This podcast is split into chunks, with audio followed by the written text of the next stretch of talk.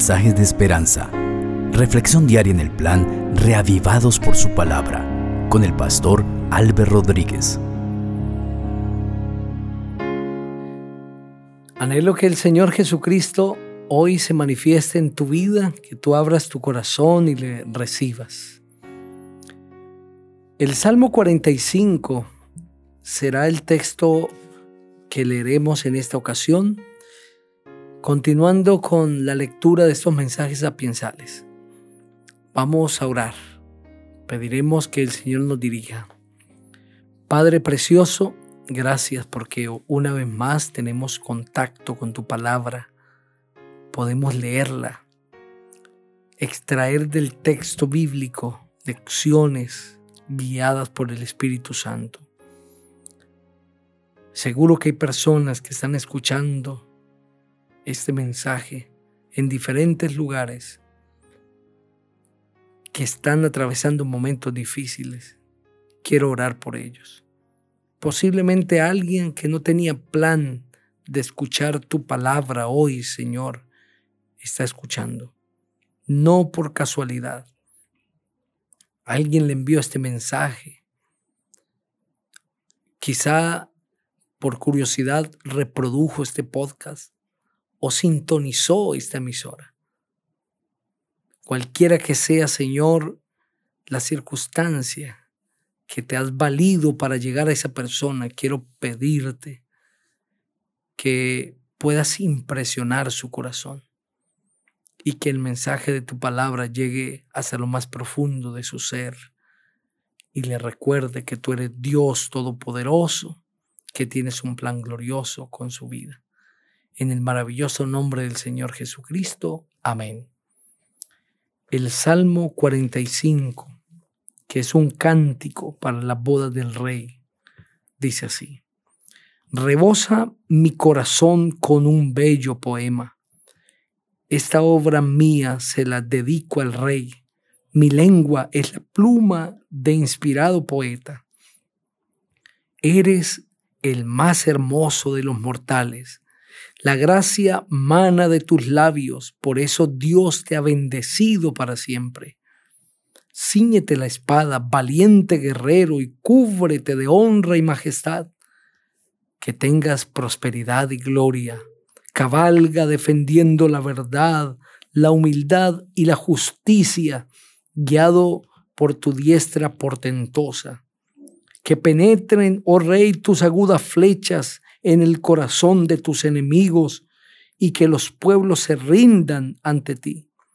Oh Dios, tu trono es eterno y permanente, tu cetro real es cetro de justicia, porque amas la justicia y odias la maldad.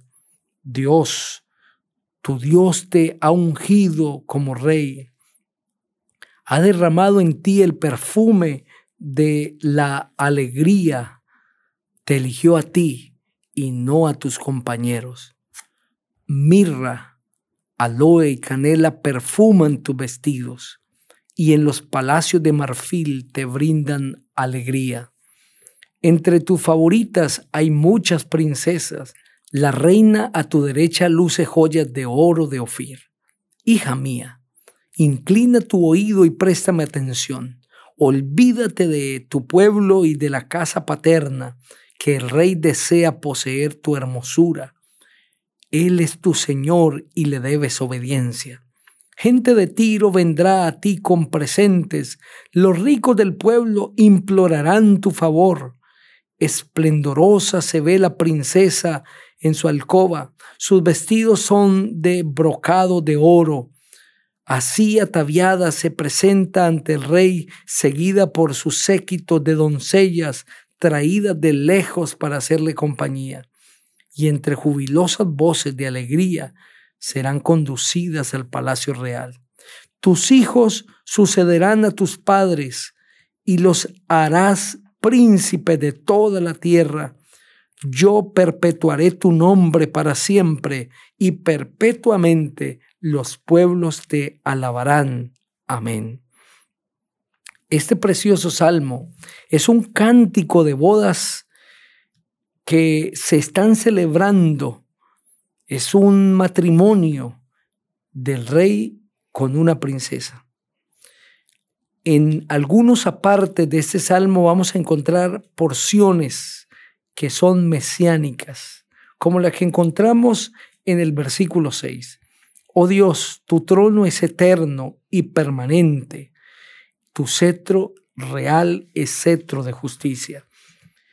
Lo que este verso está hablando, está presentando, fue aplicado al Señor Jesucristo en Hebreos el capítulo 1, el versículo 8 y 9. Pero el Hijo dice, tu trono, oh Dios, es eterno y para siempre. El cetro de tu reino es un cetro de justicia. Amas la justicia y odias la maldad. Por eso te ungió Dios, tu Dios, con óleo de alegría más que a tus compañeros. Como dice el verso 7 del Salmo 45, porque amas la justicia y odias la maldad. Tu Dios te ha ungido como rey, ha derramado en ti el perfume de alegría. Este, estos versos son aplicados al Señor Jesucristo, que reina para siempre, es el Rey de reyes y Señor de señores. Ama la justicia, Dios, pero odia la maldad. Y cuando alguien se asocia con la maldad, va a sufrir el castigo y el reproche de Dios. Dios ama la verdad, la justicia, la veracidad. Por eso los hijos de Dios debemos escuchar el mensaje del versículo 4, cabalga defendiendo la verdad, la humildad y la justicia. Defiende la verdad, defiende la justicia, pero no tu verdad, no tu justicia, sino la verdad de Dios y la justicia de Dios, porque Dios ama la justicia, Dios ama la verdad, aborrece la maldad. Un hijo de Dios aborrecerá la maldad, amará la verdad y la justicia y la defenderá. Pero defender no significa pelear, agredir, no significa levantarse en rebelión, significa ponerse siempre de parte de la verdad y con su testimonio defenderla. Él te eligió, dice el versículo 7, a ti y no a tus compañeros. Dios te eligió. Y en el deber que Dios te eligió, haz lo que Él hace. Defiende la justicia y la verdad.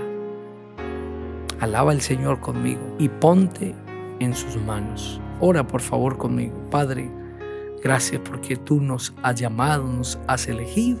Tú eres el Rey y tu reino es para siempre.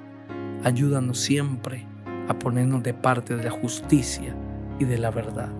En Cristo Jesús. Amén. El Señor te bendiga